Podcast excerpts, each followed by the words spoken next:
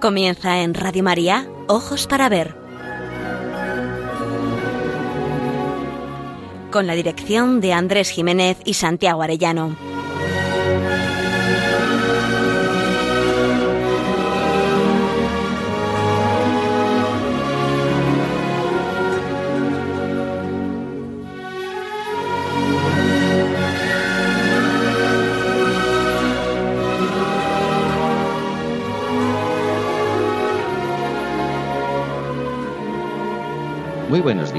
Saludamos a todos nuestros oyentes en esta nueva edición de Ojos para Ver que emitimos desde Pamplona para Radio María el primer y tercer martes de cada mes. Es un programa realizado por Santiago Arellano y Andrés Jiménez y cuenta con el control técnico, la ayuda moral y la estupenda voz de nuestro querido amigo Miguel Ángel Irigaray.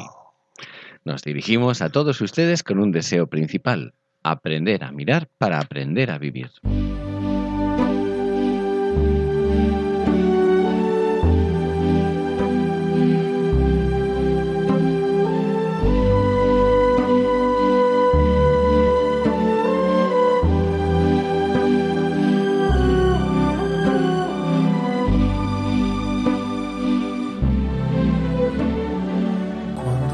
Nuestro programa de hoy tiene como protagonista a uno de los grandes artistas españoles del siglo XX, Narciso García Yepes, guitarrista genial, creador y recreador de melodías, fascinado por la belleza de la música.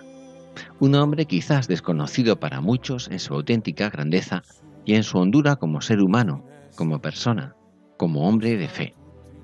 Había nacido en Lorca en 1927 en una familia modesta en la que no había precedentes musicales. Allí comenzó sus estudios que prosiguió en Valencia y en Madrid. Santiago, ¿qué más nos cuentas? Muy buenos días. Pues mi admiración por este hombre, que la verdad es que conmueve cuando te acercas a ella. Por ejemplo, como ya en 1947, Narciso Yepes obtuvo un gran éxito interpretando el concierto de Aranjuez de Joaquín Rodrigo, con la Orquesta de Cámara de Madrid dirigida por Ataulfo Argenta. Fue el solista que más veces lo interpretó, convirtiéndolo en una obra popularísima, hasta el punto de que su grabación en 1954 fue el disco más vendido durante varios años en Europa, América y Japón. A partir de 1949 comenzó sus giras internacionales con gran éxito, trasladando su residencia a París. Allí el, director René Clément le encargó la música para su película Juegos Prohibidos, y él aportó, entre otras cosas, lo que se pensó que era un antiguo romance español anónimo. Más tarde se ha sabido que esa pieza ejemplar había sido compuesta por él mismo tempranamente, como luego contaremos. Falleció en Murcia tras más de siete años de lucha con un cáncer linfático, el 3 de mayo de 1997. Su mujer, Marisia Zunlakowska, esto es polaco, Santiago. para mí. Polaco.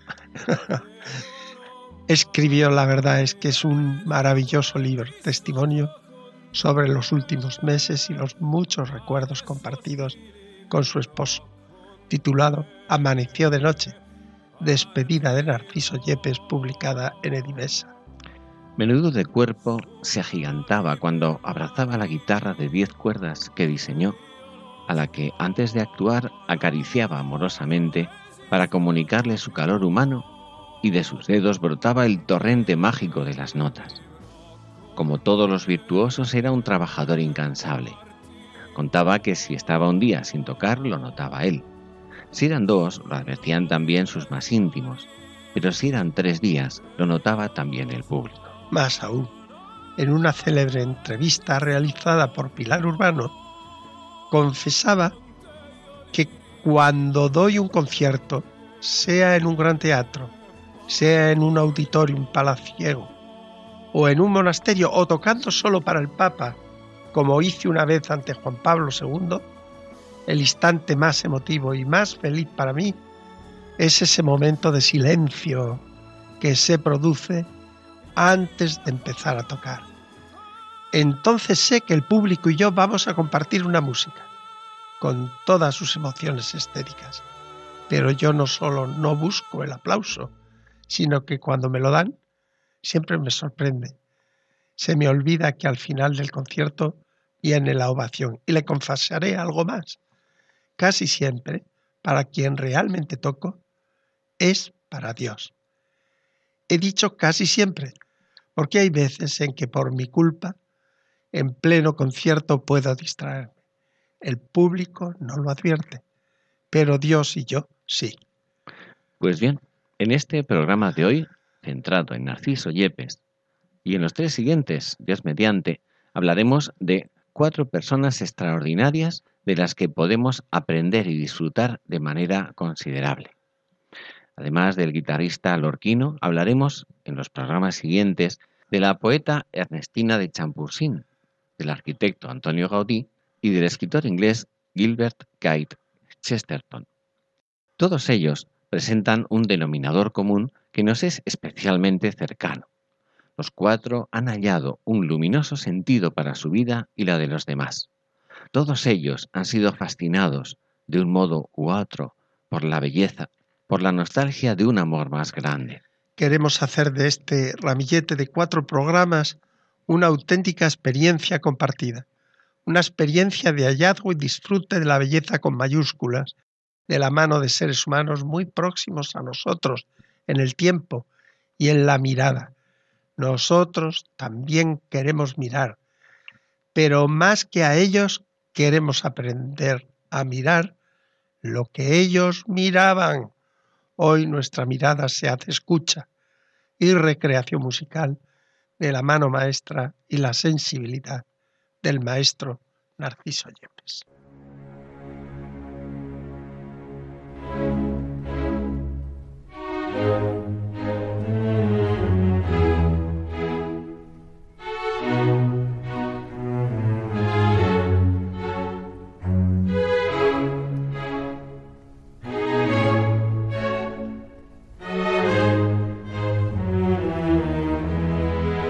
Para ver, el don de la belleza. Andrés Jiménez, Santiago Arellano.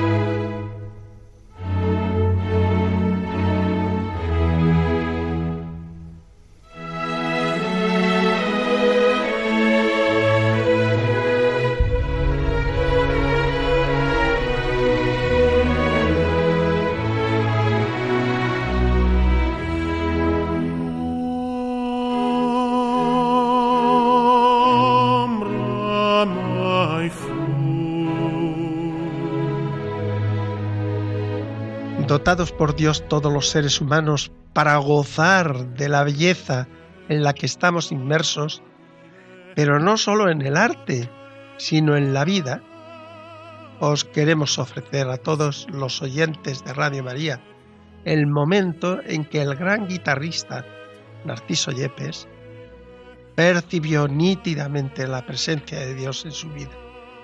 Nos la cuenta en una entrevista realizada por Pilar Urbano publicada en el número 149 de la revista Época en enero de 1988. El hecho fue tan sencillamente maravilloso que se convierte en un momento de esplendorosa belleza. Escuchemos la entrevista. La periodista Pilar Urbano empieza con una directa pregunta. ¿Siempre ha tenido usted esa fe religiosa que ahora tiene? Y él contesta, no, mi vida de cristiano tuvo un largo paréntesis de vacío que duró un cuarto de siglo. Me bautizaron al nacer y ya no recibí ni una sola noción que ilustrase y alimentase mi fe. Con decirle que comulgué por primera vez a los 25 años, desde 1927 hasta 1951, yo no practicaba, ni creía, ni me preocupaba lo más mínimo que hubiera o no una vida espiritual y una trascendencia y un más allá. Dios no contaba en mi existencia. Pero luego pude saber que yo siempre había contado para Él. Fue una conversión súbita, repentina, inesperada y al mismo tiempo muy sencilla. Yo estaba en París, acodado en un puente del Sena, viendo fluir el agua. Era por la mañana, exactamente el 18 de mayo. De pronto le escuché dentro de mí. Quizás me había llamado ya en otras ocasiones, pero yo no le había oído. Aquel día yo tenía la puerta abierta y Dios pudo entrar. No solo se hizo oír, sino que entró de lleno y para siempre en mi vida. Una conversión entonces a lo Paul Claudel o a lo André Frossard, a lo San Pablo, le pregunta la periodista. Ah, yo supongo que Dios no se repite. Cada hombre es un proyecto divino distinto y único y para cada hombre Dios tiene un camino propio, unos momentos y unos puntos de encuentro, unas gracias y unas exigencias, y toda llamada es única en la historia. Pero dice usted que escuchó, que se hizo oír. He de entender, Narciso, que usted allí junto a Sena oyó palabras. Y contesta, sí, claro. Fue una pregunta en apariencia muy simple. ¿Qué estás haciendo? En ese instante, todo cambió para mí. Sentí la necesidad de plantearme por qué vivía, para quién vivía. Mi respuesta fue inmediata. Entré en la iglesia más próxima, Saint Julien Le Pauvre, y hablé con un sacerdote durante tres horas. Es curioso porque mi desconocimiento era tal que ni me di cuenta de que era una iglesia ortodoxa. A partir de ese día busqué instrucción religiosa católica. No olvidé que yo estaba bautizado. Tenía la fe dormida y revivió. Ya desde, desde aquel momento nunca he dejado de saber que soy criatura de Dios, hijo de Dios. Un hombre con una cita de eternidad que se va tejiendo y recorriendo ya aquí en compañía de Dios. Así como hasta entonces Dios no contaba para nada en mi vida, desde aquel instante no hay nada en mi vida, ni lo más trivial, ni lo más serio, en lo que yo no cuente con Dios. Y eso, en lo que es alegre y en lo que es doloroso, en el éxito, en el trabajo, en la vida familiar, en una pena honda como la de que te llame la Guardia Civil a medianoche para decirte que tu hijo ha muerto. Esa noticia, ese desgarro, no le hizo encararse con Dios y pedirle explicaciones? ¿De verdad que lo aceptó a pie firme? Contesta Yepes. Pedirle explicaciones. ¿Por qué iba a hacerlo? Sentí y sigo sintiendo todo el dolor que usted pueda imaginarse y más. Pero sé que la vida de mi hijo Juan de la Cruz estaba amorosamente en las manos de Dios y ahora lo está aún con más plenitud y felicidad. Por otra parte, Pilar, cuando se vive con fe y de fe, se entiende mejor el misterio del dolor humano. El dolor acerca a la intimidad de Dios. Es una predicción, predilección, una confianza de Dios hacia el hombre. Y Pilar, Pilar Urbano, repone, Dios trata duro a los que quiere santos. Y él contesta, pues sí, así es. Pero no es el trato duro, áspero e insufrible de un todopoderoso tirano, sino, sabré hacerme entender, la caricia de un padre que se apoya en su hijo. Y esa caricia limpia, sosiega y enriquece el alma. Y se obtiene la certeza moral y hasta física de que la muerte ha de ser un paso maravilloso. Llegar por fin a la felicidad que nunca acaba y que nada ni nadie puedes desbaratar, empezar a vivir de verdad. Pilar también se sorprende.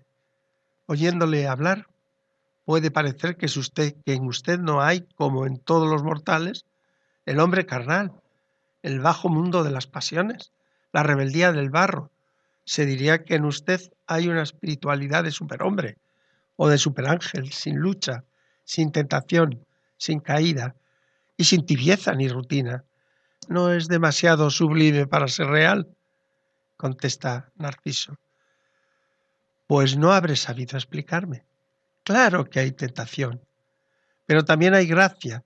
Rutina, tibieza, sí, se nutre a diario la experiencia de vivir estando al tanto de Dios, no cabe la rutina.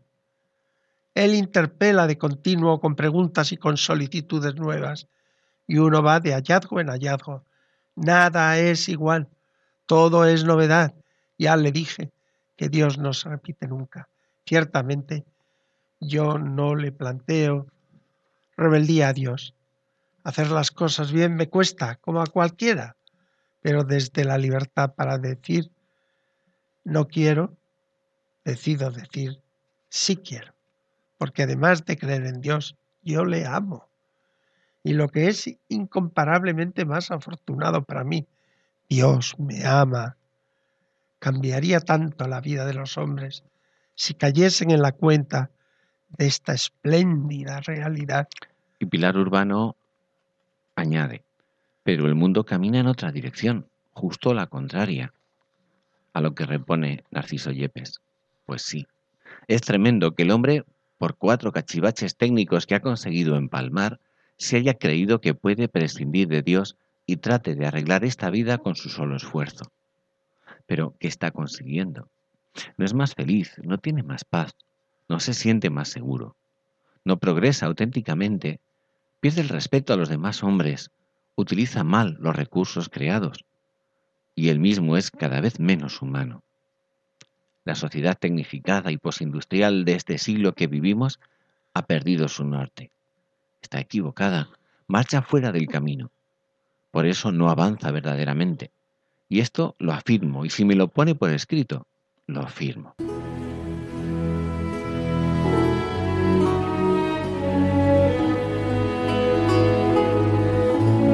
Aprender a mirar. Ojos para ver. Radio María.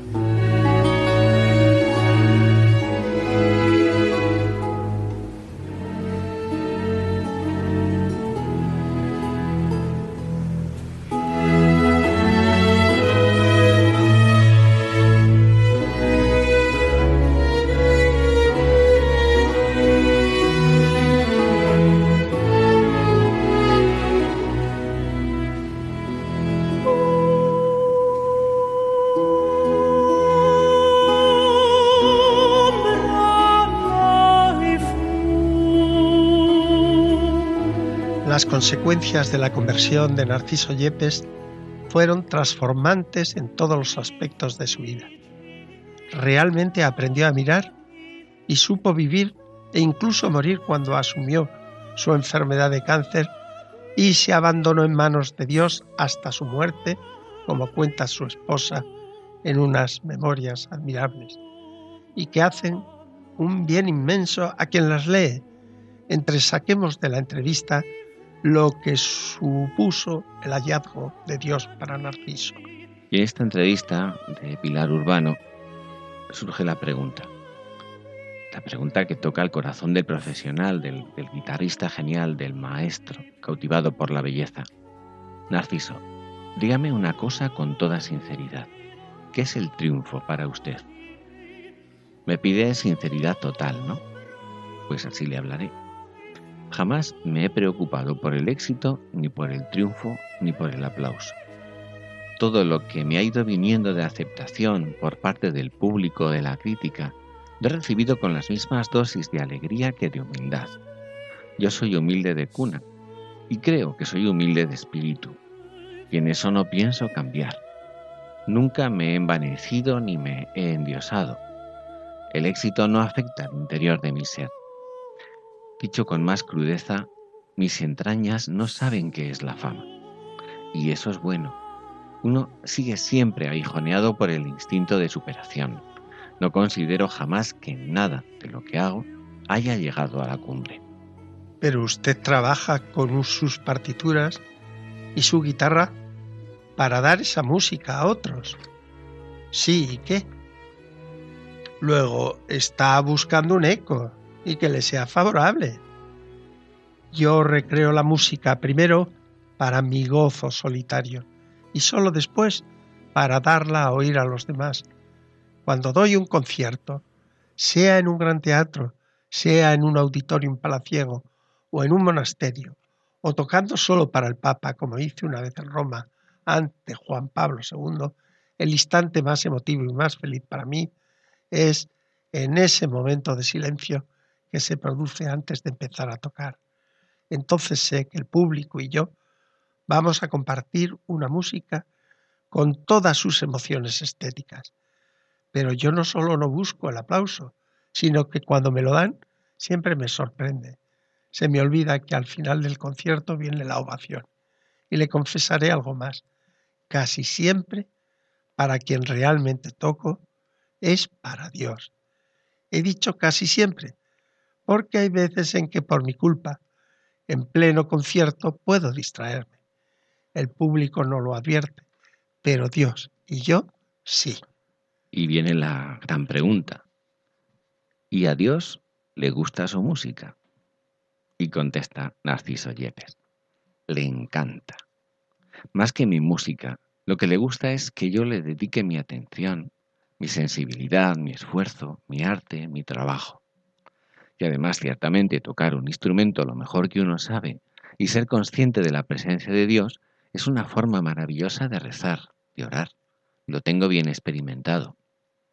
Perdone la humorada, Yepes, repone Pilar Urbano. Es precioso que usted actúe para un espectador divino.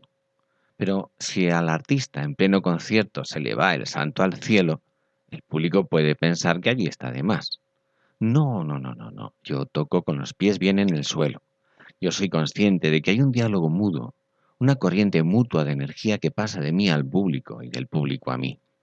Cuando se tiene el alma llena de fe y de amor, necesariamente se produce esa comunicación. No das notas, das todo un mundo de vocaciones, de ideas y de emociones que están entre las notas y en tu mente y en tu corazón y en las yemas de tus dedos. Das tu vida interior al espectador de butaca y al de allá arriba, tal vez.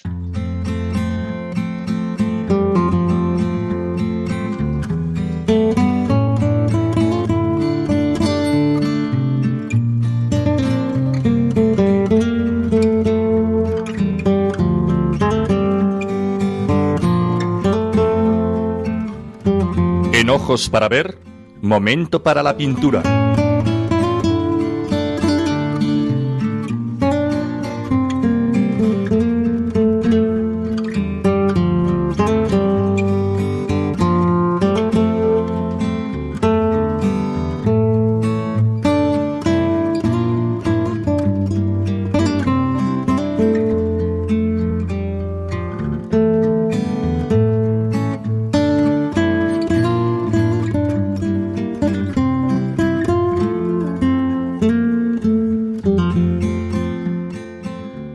Todo lo humano, el arte en general puede ser utilizado como instrumento para el crecimiento, gozo y perfeccionamiento del ser humano o para su destrucción.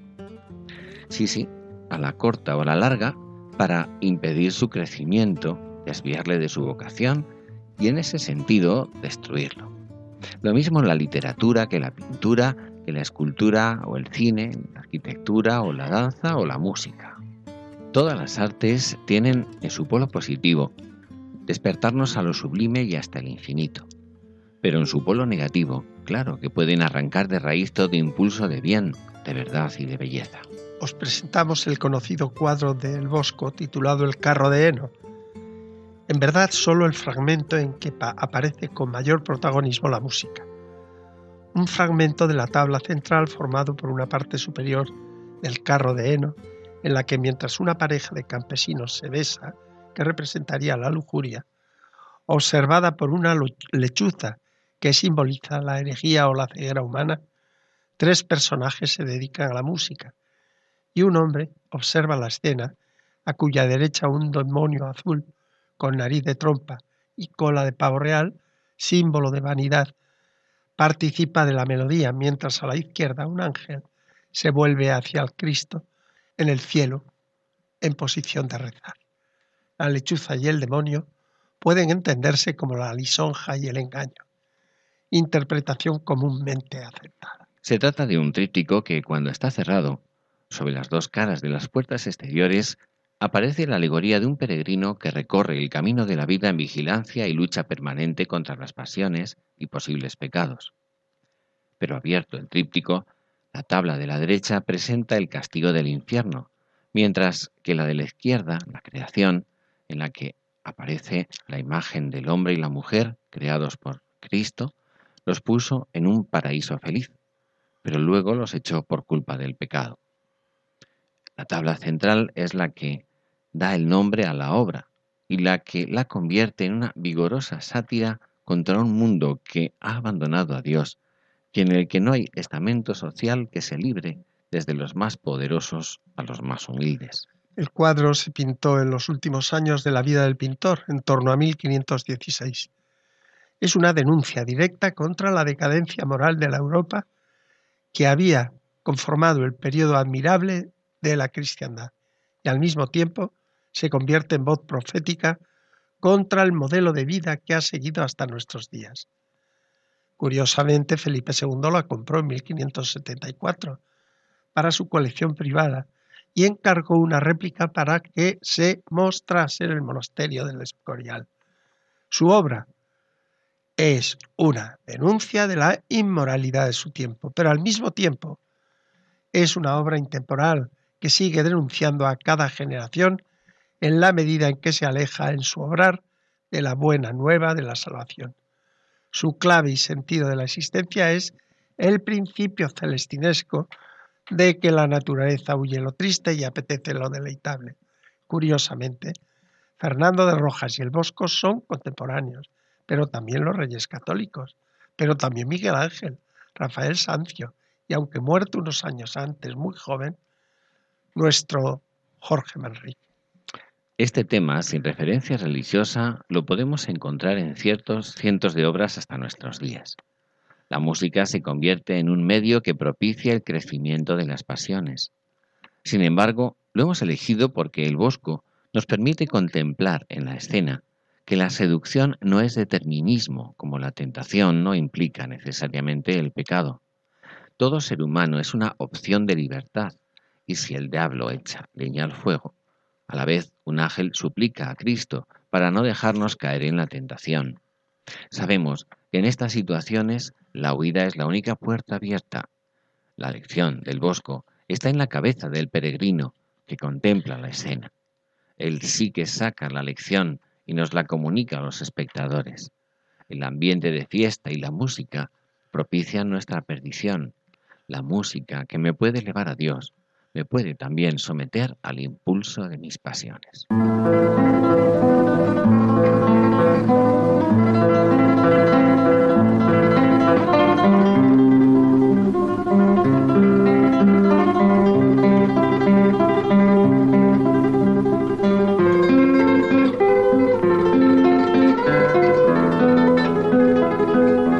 Momento para la poesía. Ojos para ver. Radio María.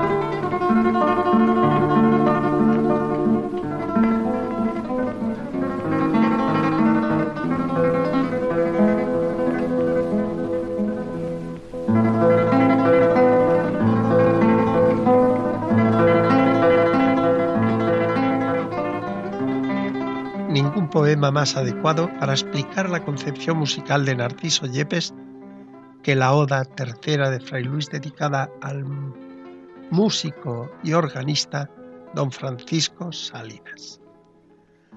Regresar a Fray Luis de León es entrar en un espacio apacible, donde a pesar de tensiones, contrariedades y disgustos exteriores, uno encuentra motivos para descansar para estar a gusto con nuestra condición humana, para aprender a vivir. Esto es lo que ocurre cuando lees atentamente la oda tercera dedicada al músico y organista don Francisco Salinas.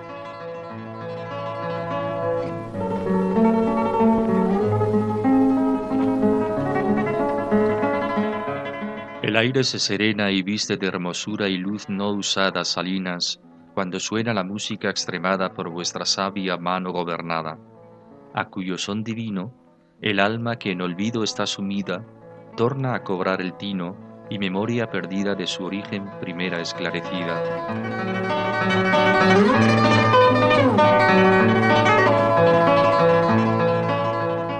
Y como se conoce, en suerte y pensamientos se mejora. El oro desconoce que el vulgo vil adora la belleza caduca engañadora, traspasa al aire todo hasta llegar a la más alta esfera, y oye allí otro modo de no perecedera música que es la fuente y la primera.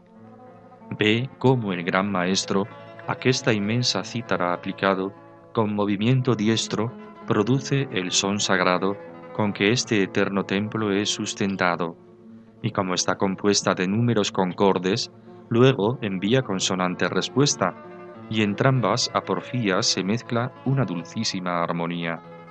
Aquí la alma navega por un mar de dulzura, y finalmente en él ansí se anega, que ningún accidente extraño y peregrino oye o siente.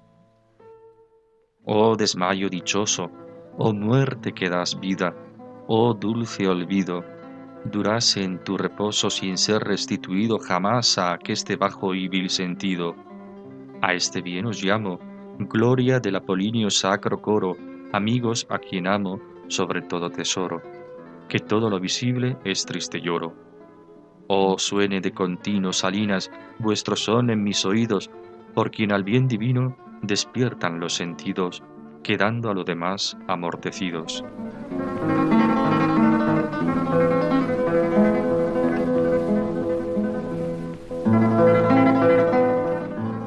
La oda, en cuanto género poético, es una composición dedicada a exaltar, ponderar, alabar con entusiasmo algún suceso importante. No pretende Fray Luis aplaudir la música genéricamente como arte insuperable, ni confesar intelectualmente que es la mejor y más sublime de todas. No se nos presenta como un teórico que sabe, sino como un entendido, muy cultivado, que disfruta hasta anegarse en el mar de dulzuras que le llegan al hondón de su espíritu.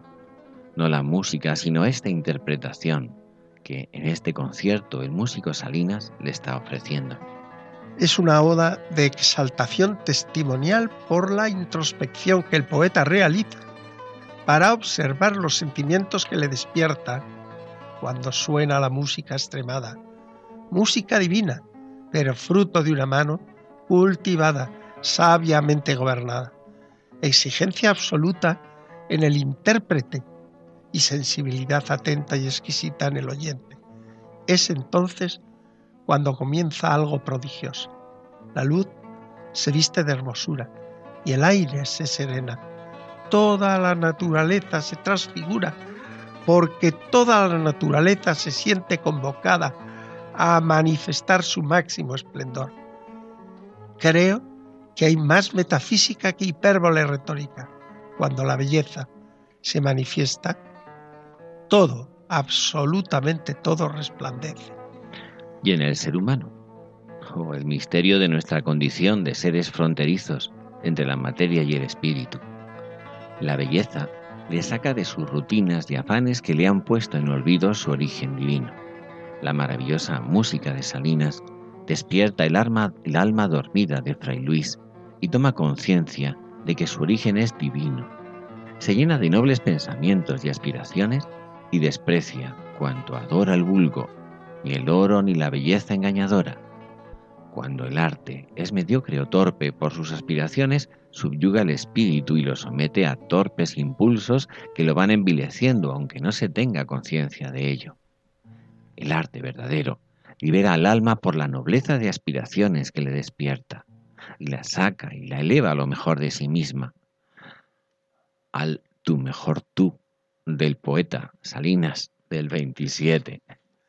La calidad alcanzada es tan sublime que entra en consonancia con la armonía del universo, según la vieja doctrina que expuso Pitágoras y Platón, y que Fray Luis aprovecha para ponderar que la música perfecta de los humanos, es decir, de Salinas, entra en sintonía con la música callada de todo el universo, recupera la unidad perdida del cosmos, palabra que utilizó por primera vez el mismo Pitágoras, y le anuncia que su destino no puede quedarse a ras de tierra. Nadie como Fray Luis ha cantado los efectos que la experiencia estética produce en el interior del ser humano. La eleva a la categoría de una vivencia mística, o si prefieren, emplea las expresiones que un místico utiliza para contar su encuentro con Dios. Oh desmayo dichoso, oh muerte que das vida, oh dulce olvido, una transfiguración del alma tal como Pedro exclamó en el Tabor, durás en tu reposo, sin ser restituido jamás a que este bajo y vil sentido. Fray Luis no tiene la menor duda de que la experiencia estética es vía que prepara en la tierra al gozo eterno del Dios que nos espera en el cielo. Fray Luis, en su época, en el Renacimiento de la segunda mitad del siglo XVI, percibe que una sociedad nueva, agitada y convulsa está sustituyendo a la antigua cristiandad. Y no le gusta. Por eso quiere huir hacia adentro, encerrarse entre los muros de su convento interior, en donde la belleza puede dar el gozo y la paz que los viles intereses provocan. Pero Fray Luis ni es un solitario, ni menos un esteta de nuestros días que puede confundir la belleza misma con Dios. Tiene muy claro, como la santa que él editó y también conocía, Santa Teresa de Jesús, que solo Dios basta, el Dios trascendente y personal. A esta experiencia convida a sus amigos, el tesoro mayor de nuestra vida, la amistad. Y en los últimos versos suplica a Salinas que su música suene constantemente en sus oídos, por un motivo nuclear de la cultura moderna. Si hay que vivir a la altura de los sentidos, sepamos elegir la dirección, porque en al bien divino despiertan los sentidos, quedando a lo demás amortecidos.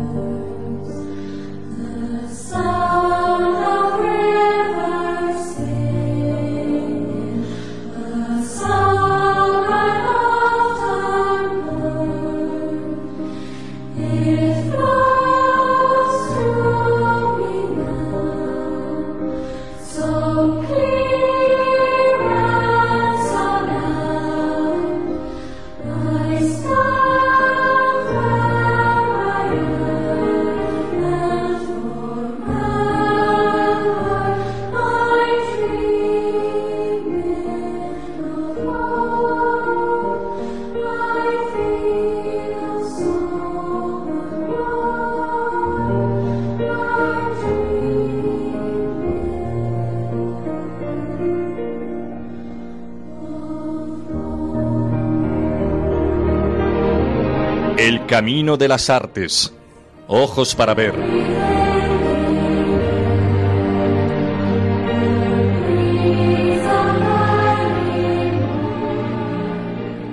Hubiéramos querido traer a esta sección el adagio, el segundo movimiento del concierto de Aranjuez del maestro Joaquín Rodrigo, interpretado por Narciso Yepes, quien tanto contribuyó a universalizar esta obra magnífica. Pero la extensión que ello requiere nos llevaría además de escuchar el movimiento, a glosar también la figura del compositor, que bien lo merece, y tendremos que dejarlo para otra ocasión, y así queda prometido. Sin embargo, hay algo que muchas personas no conocen y que nos permitirá conocer mejor el talante y el talento y la precocidad y la humildad de nuestro protagonista de hoy, Narciso García Yepes, quien nunca mejor dicho ha sabido mantener en el anonimato algo muy especial. Y es que nos vamos a referir al así llamado romance anónimo, una pieza popular muy conocida, sobre todo para aquellos que se inician en el mundo de la guitarra. Posee una bella melodía con aire bucólico y además por su título está rodeada de cierto misterio porque resulta que esta conocida melodía no es tan anónima. Hagamos un poco de historia. El conocido director de cine francés, René Clément, encargó a Narciso Yepes la banda sonora para su película Juegos Prohibidos, que sería estrenada en 1952. Dentro de la banda sonora destacaba el llamado romance anónimo, aunque el maestro Yepes solo figuraba como adaptador musical e intérprete de la música de esta película. La cuestión es que nunca se registraría el compositor de dicha obra en la sociedad de autores, y de ahí que el popular romance aparezca como anónimo. Ahora bien, aunque se venía rumoreando durante años que el autor del romance podía ser precisamente Narciso Yepes, no existía confirmación de ello. Hay, sin embargo, un documento contundente. Es la entrevista realizada por Fernando Argenta y Araceli Gómez Campa a Narciso Yepes en Radio Nacional Española el 19 de junio de 1982, en el espacio titulado Nuestro programa, en el que Yepes, tal vez por su amistad con Argenta y seguramente por su timidez, acabó reconociendo ser el autor del romance de Juegos Prohibidos, conocido popularmente como romance anónimo. Incluso su, vida, su viuda, después de la muerte de Yepes, reafirmó en una entrevista a una cadena de televisión japonesa la autoría de su marido de esta pieza. Hemos transcrito un fragmento de la entrevista en la que Yepes cuenta.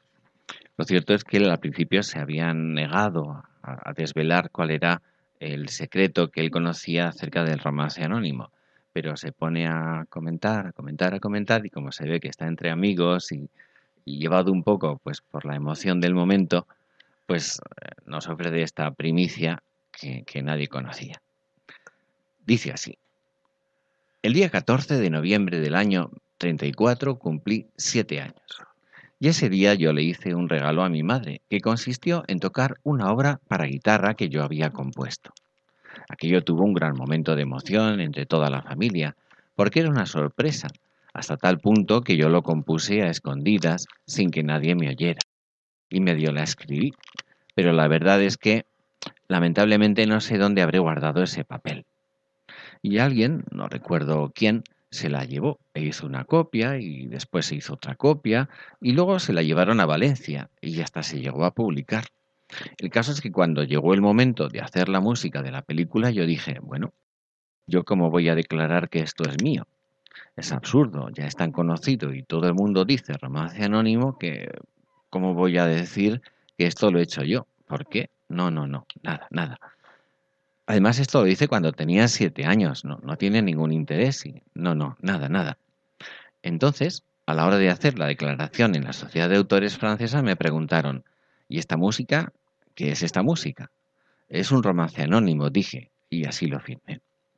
Creo que fue la cosa más bien sencilla, es decir, era el amor de verdad, el amor de un hijo a una madre, eso no cabe duda, y que después yo lo puse como el amor de dos seres pequeños en la película, donde eh, estaba sentido de esa manera, y ese fue el único cambio.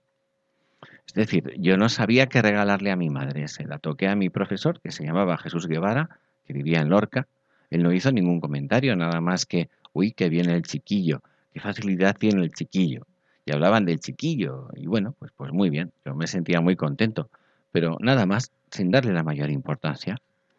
Lo cierto es que de manera no pensada, pues el maestro inicialmente se mostraba remiso a entrar en la pregunta planteada por los conductores del programa, se produjo un momento de oro para la radio, la primicia de la autoría del famoso romance anónimo confesada por Narciso Yepes como un obsequio amoroso a su madre en el día que Narciso cumplía nada menos que la maravillosa edad de siete años.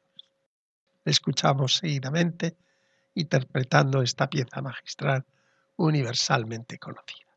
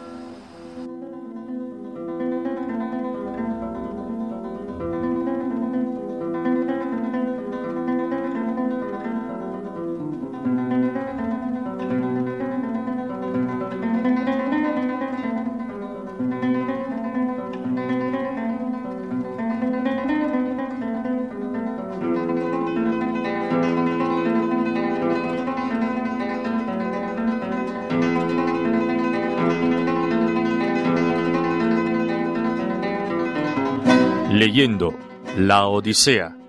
Ojos para ver. Radio María.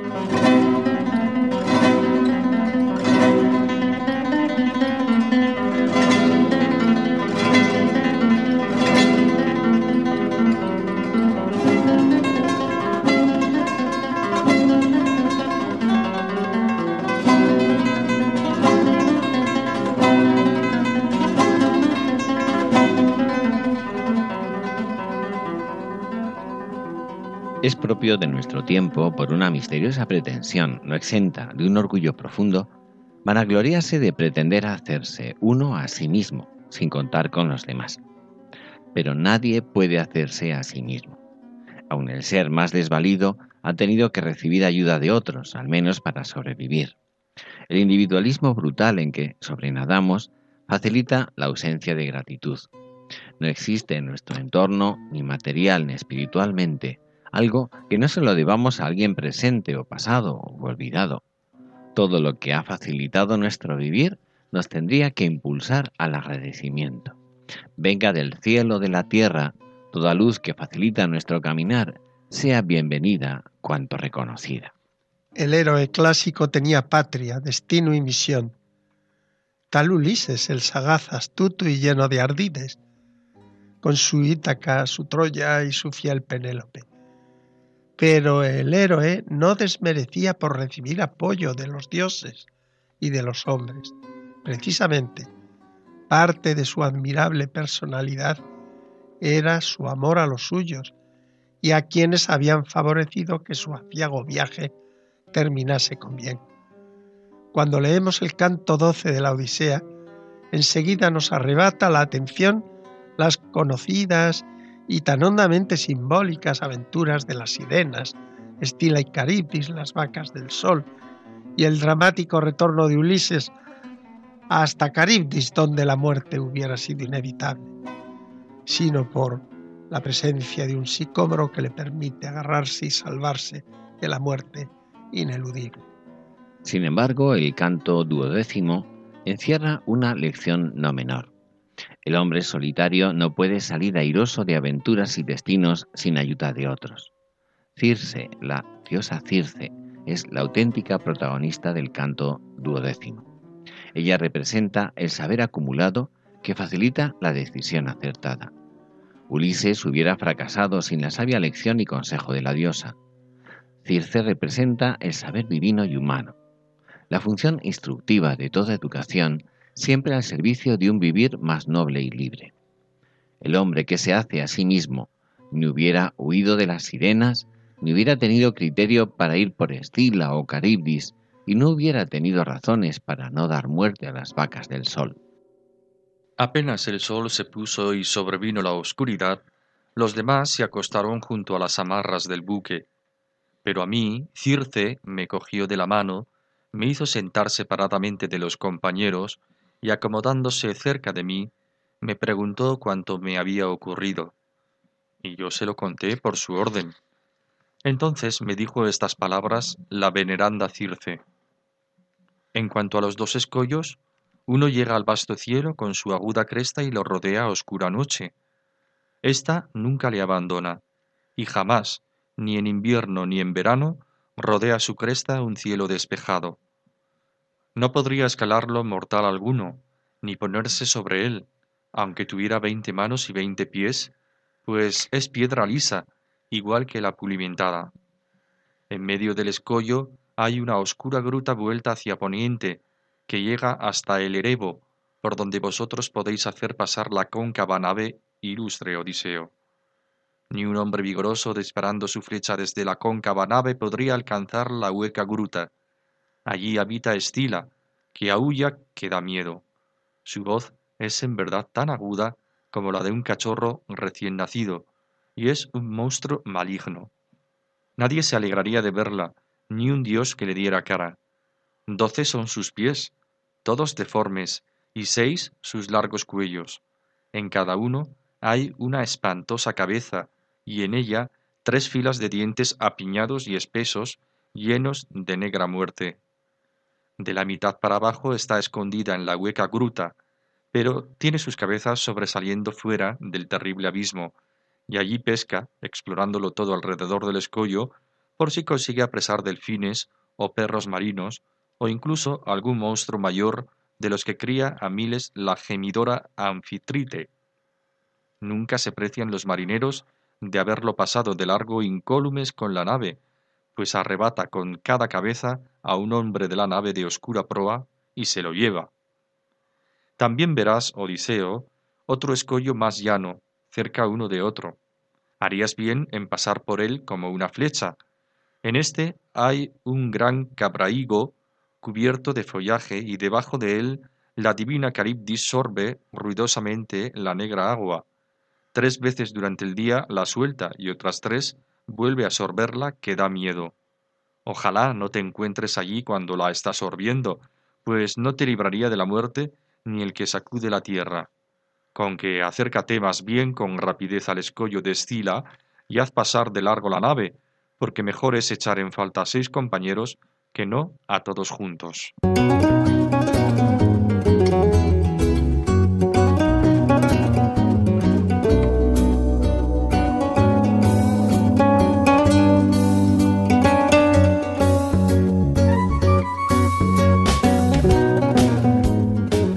Nuestro espacio de noticias destacamos concretamente la exposición Gaudí y la Sagrada Familia, una experiencia interior, que se está realizando en estos momentos en la Catedral de Santiago de Compostela. Se trata de una muestra inaugurada el pasado 5 de junio y que permanecerá allí hasta el próximo 30 de septiembre de este mes. Un millar de personas ya han visto la exposición itinerante de la Basílica, Gaudí y la Sagrada Familia una experiencia interior que está situada en el espacio cultural del monasterio de San Martín Pinario, sede del Seminario Mayor de Santiago de Compostela, durante el primer mes en el que ha estado y ha podido visitarse. La muestra fue inaugurada por el excelentísimo y reverendísimo señor Julián Barrio, por el arzobispo de Barcelona, el reverendísimo señor Juan José Omella y Omella se abrió al público general el día siguiente. Estará en la capital gallega hasta el 30 de septiembre. Es la posibilidad de acercarse de una manera vivencial, visual y atractiva al templo y a la figura del genial arquitecto. Permite realizar un recorrido por la basílica en el cual se resaltan la simbología y las fuentes de inspiración del arquitecto y ofrece una visión general de su obra y las aportaciones que realizó al mundo de la arquitectura. La exposición ha llegado a Santiago de Compostela después de haber pasado por Zaragoza y posteriormente por el Palacio Gaudí de Astorga, donde la visitaron 23.000 personas. Exposición itinerante Gaudí y la Sagrada Familia, una experiencia interior. Si pueden, no se la pierdan en la Catedral, el Seminario, perdón, del Santiago de Compostela.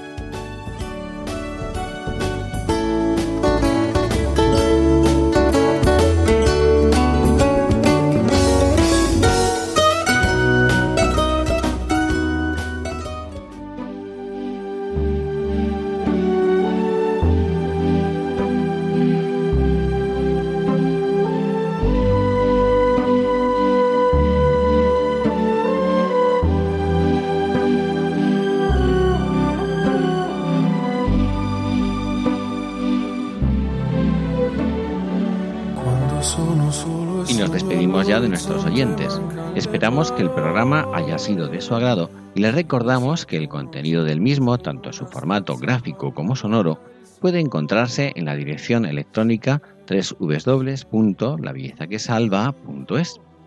Con todo esto, queridos oyentes, nos despedimos hasta dentro de dos semanas. Que tengan muy buenas tardes y un hermoso día.